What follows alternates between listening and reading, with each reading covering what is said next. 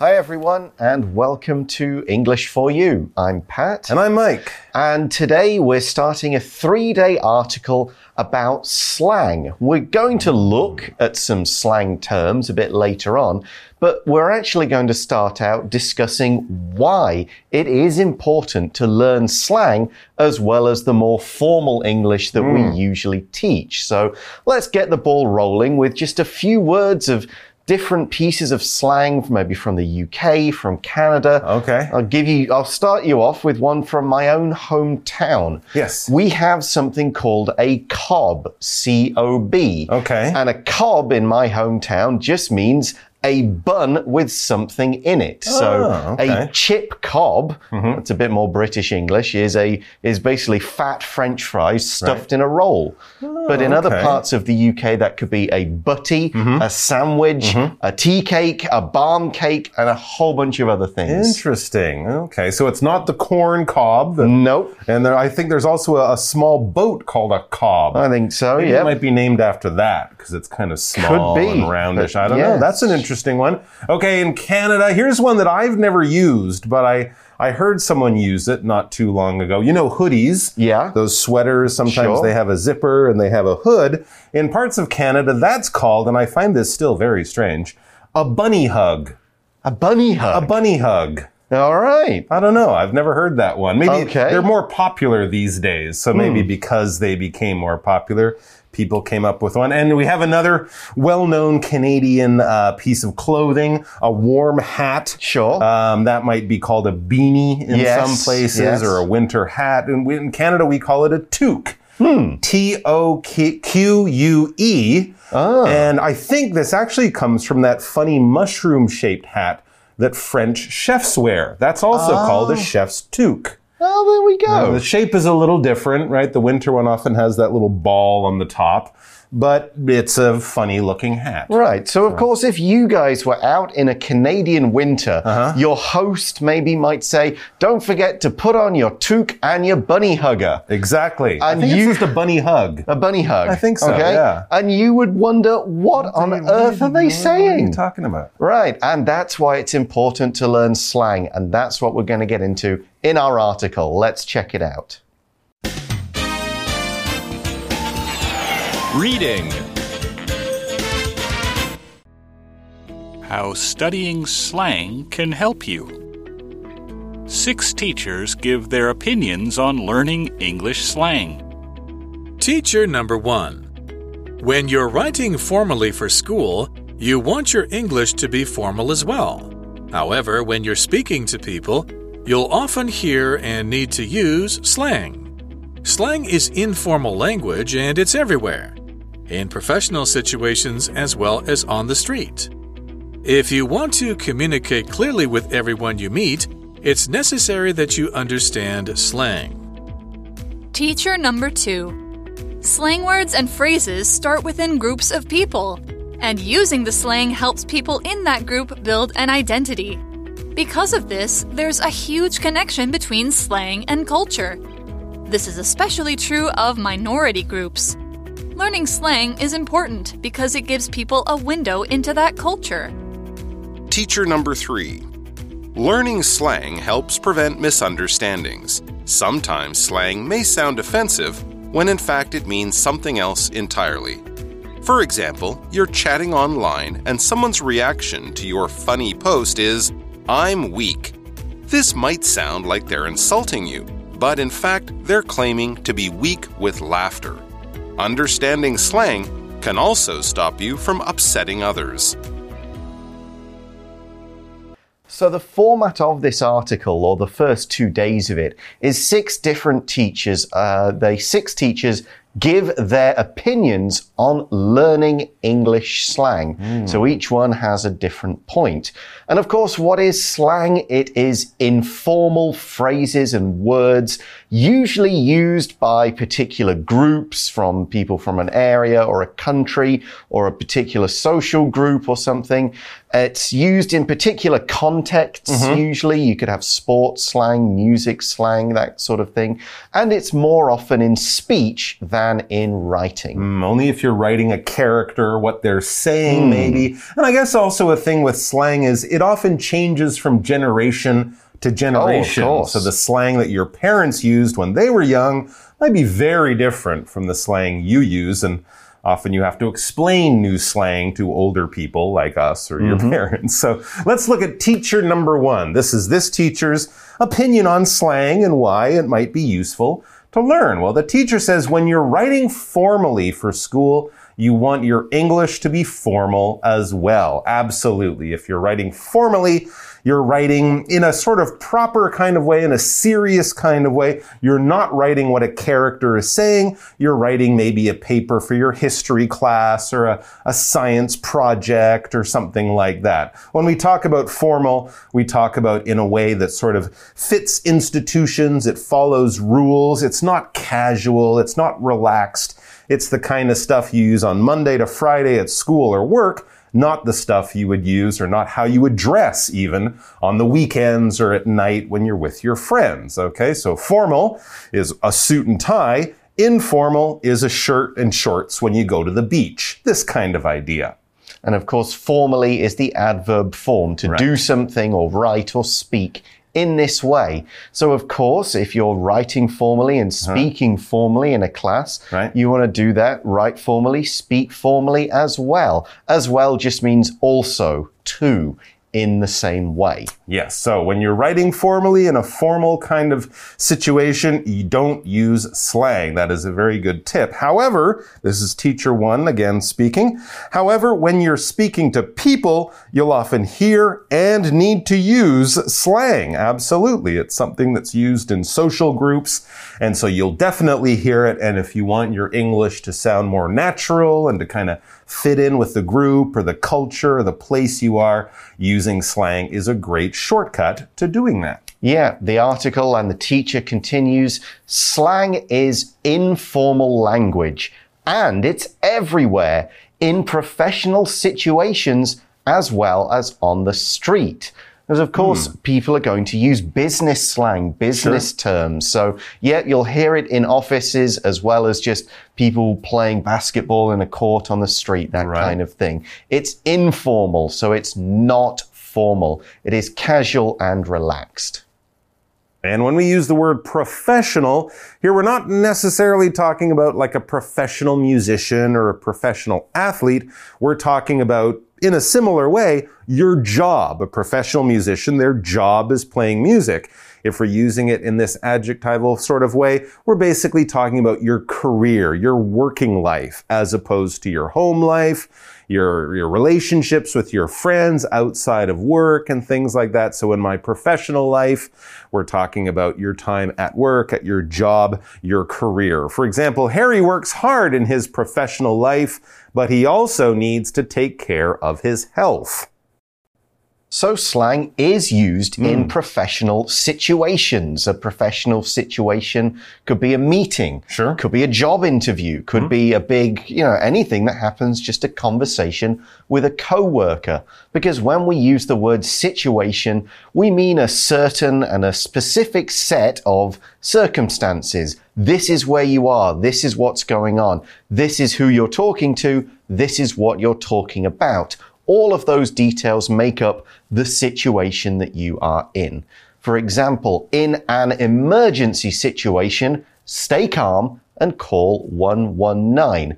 So, an emergency situation, there's a fire in your house, there's a thief in your house, mm-hmm. somebody's fallen down hurt and needs an ambulance. That's an emergency situation. Absolutely. And we also use the phrase as well as. This is basically saying and or also in addition to. We're adding something that's very closely connected or an idea that's very closely related to something we said or wrote before. Mm-hmm. So the teacher continues if you want to communicate clearly with everyone you meet, It's necessary that you understand slang. Mm, and communicate. Well, of course, when we talk, when we write, uh, when we when we say things to other people, write things to other people, hear things from other, even if we're waving our arms and trying to get someone's attention, we might be communicating. We are exchanging information from person to person.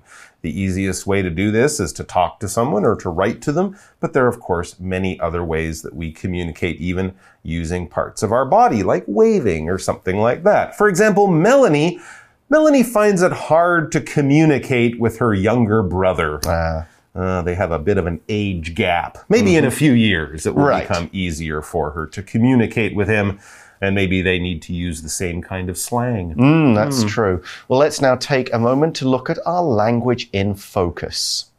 So, the second half of that last sentence in the article was saying it's necessary that you understand slang. And this is the pattern. It's necessary that somebody do something, that somebody be something. Now, you could use the word should in here. It's necessary that someone should do this, should be this, should be here at this time. You can omit the should, and that's fine. And in this sentence, the it is a dummy pronoun. It just makes the sentence complete. It's not referring to a particular thing. This sentence's meaning is to talk about something that's necessary or important. We can, of course, change the adjective. It's important that you do this. It's required that people do this. It's advised that people do this. And so, as you can see from those different choices of verbs or adjectives, this sentence pattern is often used to give a suggestion or tell someone a rule or explain something that's needed. And we follow it with a noun clause.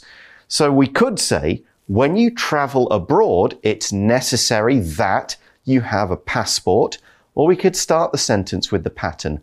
It's necessary that you have a passport if you want to travel abroad. So that's teacher number one's hmm. point. Slang is everywhere. You want to communicate with everyone, so you'll need to learn it. What does teacher two say? I think that those are some very good points. All right, teacher number two goes on to say slang words and phrases start within groups of people, and using the using the slang helps people in that group build an identity. Well, sure, when you have groups of people, subgroups in a culture, for example, they might talk the same, dress the same, have some of the same ideas and opinions and values. It builds this group identity, this sense of connection between two people or between a group of people. Yeah, like this is us. This is the way we talk to each other. Only we understand it, so we're part of the group. And because of this, the article says, there's a huge connection between slang and culture. Absolutely. And this is especially true of minority groups when you have ethnic or racial or other types of groups that live in a bigger society when they might not have as much in common with most of the people, but they have a lot in common with people like them. These minority groups find it easier and uh, uh, more efficient to build this sort of sense of community and connection by, yeah, using things like similar slang words. Yeah, and this could also be true of professional groups. Absolutely. They would know who each other are because of the way they talk. If Ah. I if I heard two pilots talking to each other about flying, I probably wouldn't understand half the words they're saying. Exactly. They're using slang. So the article says learning slang is important because it gives people a window into that culture. You ah. may not be part of that group, but maybe learning the slang means you can help to understand that group a bit, understand the culture, and sort of connect to it. And oh, very importantly, I should stress, do it in a respectful way. Absolutely, yes, definitely. That's a very good point. Teacher number three. Now, here's another opinion. Learning slang helps prevent misunderstandings, mm. right? Of course, one of the problems when we're communicating with other people is misunderstandings. When people don't quite get what the other person is trying to say. No one is trying to insult the other person or make them feel bad, but the communication gets a little confused in there and these misunderstandings can lead to people having their feelings hurt or, you know, st- starting problems. So we try to prevent as many misunderstandings as we can, and understanding what the person is saying is a good way to do that. To prevent, this verb basically means to stop something from happening. Probably something bad, probably something that you don't want to happen. And so you're taking actions, taking steps, doing things in advance, putting up warning signs, making rules or laws and things like that to try to stop bad things from happening. Here's a good example. Wearing sunscreen helps to prevent sunburn and even skin cancer. Oh, Absolutely. very important. Wear your SPF, what, 45 or hmm. something, I think is the best number. So here we're trying to prevent a misunderstanding from hmm. happening. A misunderstanding, this describes an occasion where someone doesn't understand something properly or they get the wrong idea. They maybe don't understand what they should do or they hear something but they don't quite get it so they end up doing the wrong thing and this causes further problems. Hmm, absolutely. And this is especially true with slang because, as the uh, teacher says, sometimes slang may sound offensive when in fact it means something else entirely. Yeah, sometimes if you hear a slang word and you're not familiar with it, you're not part of that culture, you might think that's very offensive, that's very rude. But no, no, no. It doesn't mean that in this sense, in this culture, in this community it means something totally different because, you know, generally people don't like to be offensive. What is offensive? It's rude. When you use swear words, when you make nasty signs to people or call them bad names or things like that, you are being offensive. It's not a good thing to be. It certainly isn't. And we've got an example here. For example, mm-hmm. you're chatting online and someone's reaction to your funny post is, I'm weak. I'm weak. I'm weak. You should go to the gym more? I don't know. That's weird. So a reaction is how someone or something reacts, what they do or say in response to something that already happens first. This happens, then there is a reaction. Think of posts. A reaction to a post could be a thumbs up, a smiley face, a sad face, could be a comment that you write. Here's another example. What was Ronnie's reaction when you told him the big news? Was he angry? Was he sad? Did he hug you? Did he run out of the room? What did he do? So here the reaction is you've done something or you've said something funny, mm-hmm. posted a meme, made a joke, mm-hmm. and the reaction is, I'm weak. Hmm. If someone wrote ha ha ha or even LOL, mm-hmm. I would understand they think it's funny. Yes. They say I'm weak. Do they mean my joke was weak? Well, that could be it's it. not a good joke. I don't know. So yeah, this could lead to misunderstandings. And also, I have to admit, I don't really understand this slang used when talking about a joke. So let's find out. It says, well, this might sound like they're insulting you. They're being offensive to you. Mm-hmm. But in fact, they're claiming to be weak with laughter. Oh, like my, I can't stand up because I'm laughing so hard. I have to sit down or something because it's a good joke. So this is a positive thing. It wasn't meant uh, to be someone insulting you. When someone is insulting you, they are saying something offensive. They are using bad words. They're calling you bad names. They're using rude hand gestures or whatever to insult you, to hurt your feelings, to make you feel bad. Uh, that's what we do when we insult a person. And we can also use this as a noun. An insult is an offensive term, or when someone says something offensive, hey, that was an insult, or you just insulted me.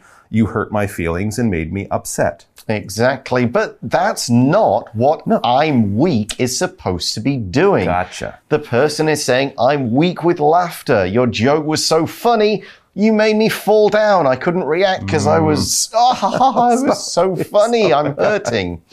because laughter, of course, is the sound of someone laughing. It's the body's reaction when there's something funny. Mm-hmm. It's often something we can't control. It just bursts out of us. So we could say, laughter filled the air as the clown performed for the children. Ha ha ha ha ha. They all went.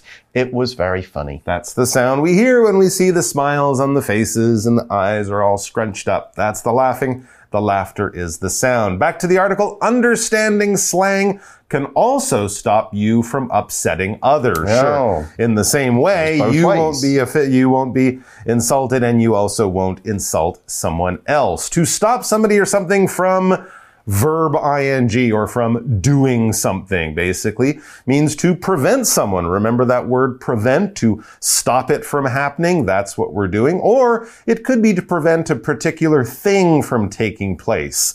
Like you might want to stop planning for your picnic because you just heard there will be a typhoon on the weekend. And yeah, with this uh, sort of phrase or this sort of sentence structure, we always use the verb ing form, which makes it easier to remember. Yeah, stop somebody from planning the picnic, stop somebody from getting upset Mm-hmm. at this use of slang. So that is our first three reasons Okay. why studying slang is actually a useful thing to do.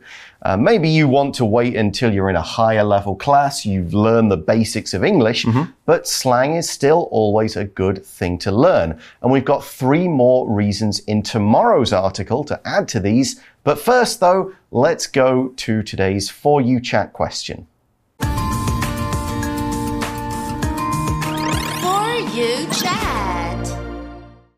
So, our question is what is a piece of slang you've learned recently and what does it mean? Okay, here's one that I learned recently. I think they actually added it to the dictionary maybe last year, not Okay. long ago, or it was one of the new words they were thinking. And I have to admit, not being in high school, uh, I didn't really know what it meant. So I was glad to have it explained. Cheugy. C H E U G Y, I believe is how you spell it. Cheugy. Is it a video game character? Oh, it could be. Yeah, Chugi from Sega. No, no, no. Uh, it's uh, it's not cool. Oh, well, it's but- out of yeah. style. Makes sense then. So it would sub- be something you might use to talk about clothes or something. You know, that style of running shoe. Oh, it's so cheugy. Everyone was wearing it five years ago, but nobody wears those things now because Gotcha. they're cheugy. Okay, well, as I was looking at this article and writing it, Mm-hmm. one one that popped up in a lot of the top slang of the last couple of years. Okay. To be honest, a lot of them are COVID related, but we, Oh, we want yeah. to stay away from those. Salty. Salty. Yeah, so it doesn't mean they Okay. taste like salt, like potato chips. It means they're kind of angry and, and Oh. upset about something like, oh, this is an injustice. I was salty when my football team lost in the last minute last weekend. Wow, okay. Because uh, it, it, I guess it was slang. We, we used to talk about salty language. Yes, If I- someone was swearing or saying, you know, not formal words, slightly rude words, you'd say, oh, the, a man at the bank got very upset with the teller and used some salty language. I say. Oh my gosh. So it's changed in meaning a Okay, little bit. it's still connected. Well, Yeah. there we go. But so there you go. That's that's two pieces of slang you've learned Uh-huh. already, and there's more to come. Let's jo- join us again tomorrow and learn more. See you then. Bye for now. Vocabulary Review Professional. To build your career, it's a good idea to attend events where you might make professional contacts. Situation. Timmy found himself in a difficult situation when he left his keys in the house and locked the door. Communicate. It's important to communicate with your family members so that they know how you feel. Prevent. The doctor told me to take this medicine to prevent the illness from making me feel bad. Reaction. James's reaction to your joke was so funny. He couldn't stop laughing. Laughter. Last night's movie was so funny. I almost fell over with laughter. 智慧小补帖。 Slang. Misunderstanding. Offensive. Insult.